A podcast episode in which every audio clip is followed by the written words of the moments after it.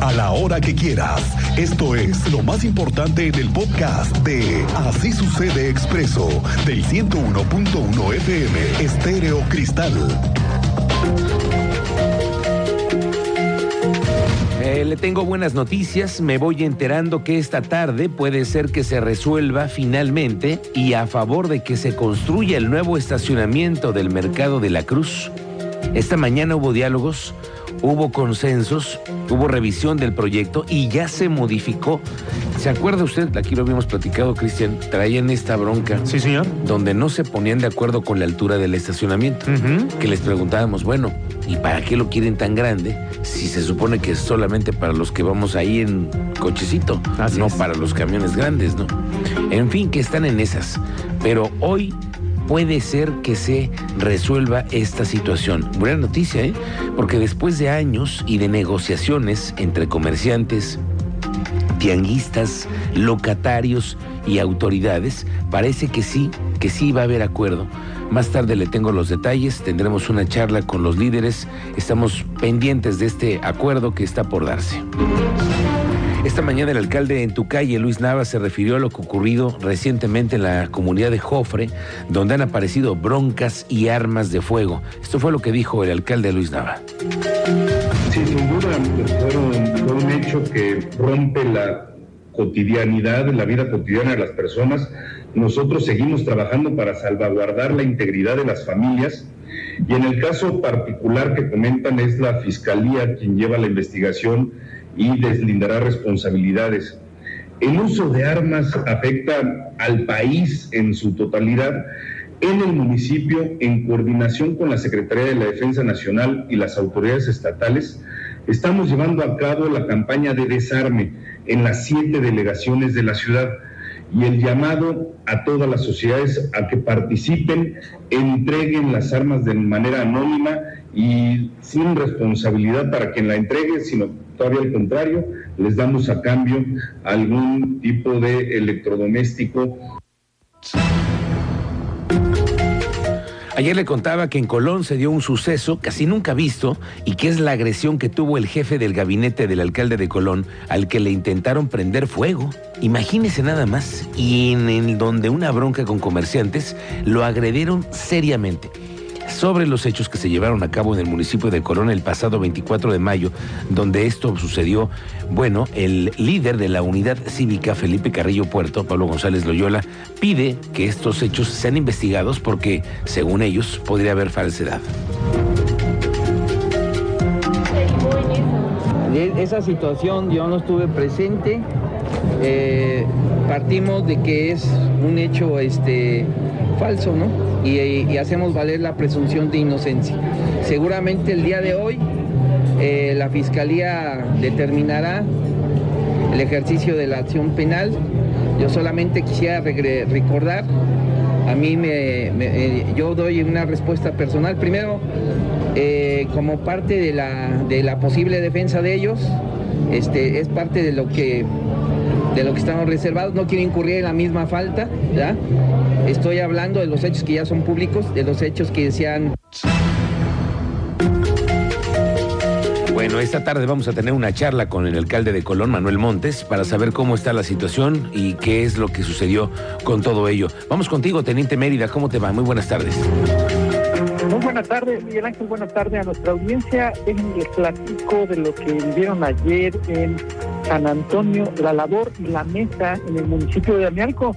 Pues se registró una fuerte granizada por la noche. A través de redes sociales, habitantes compartieron imágenes y videos de los daños que sufrieron en calentadores y ventanas debido al tamaño del granizo. Las imágenes ya las tienen a través de nuestras redes sociales, algunas del tamaño de una pelota de golf. Varias calles quedaron cubiertas en blanco y señalaron los usuarios que los techos de algunas viviendas también sufrieron daños. Eh, al pendiente de lo que haga descenso las autoridades de protección civil para ver de qué forma apoyan a los habitantes de las comunidades de San Antonio, La Labor y La Mesa, municipio de Amialco, Miguel Ángel. Bien, pendientes, teniente, gracias. Muy buenas tardes.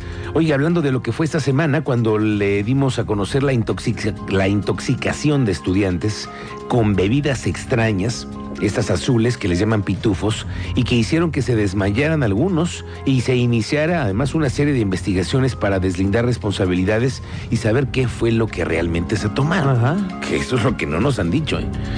Bueno, ¿qué dicen las autoridades? Hemos escuchado a varios. Hoy escucharemos al director general del Colegio de Bachilleres, León Enrique Bolaño, que tiene a su cargo muchos, muchos planteles, donde se ofertan además a las, a las afueras, pues bebidas, muchas veces pueden ser que tengan algo de alcohol en la periferia de los colegios de bachilleres.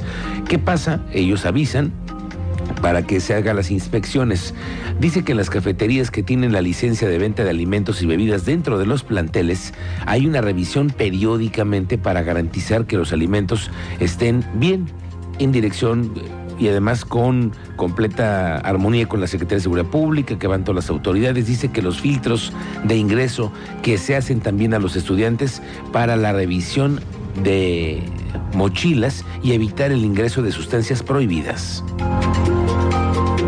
Bueno, nosotros cuando detectamos que existe algún negocio de esta índole, damos reporte a la autoridad eh, municipal o estatal para que el, la autoridad municipal para que atienda el tema. No. Eh, afortunadamente contamos con coordinación y apoyo de parte de los municipios del estado que nos apoyan y nos brindan el respaldo en temas de seguridad, así como eh, chats que mantienen de manera directa los directores con los directores de los directores de seguridad pública de los municipios.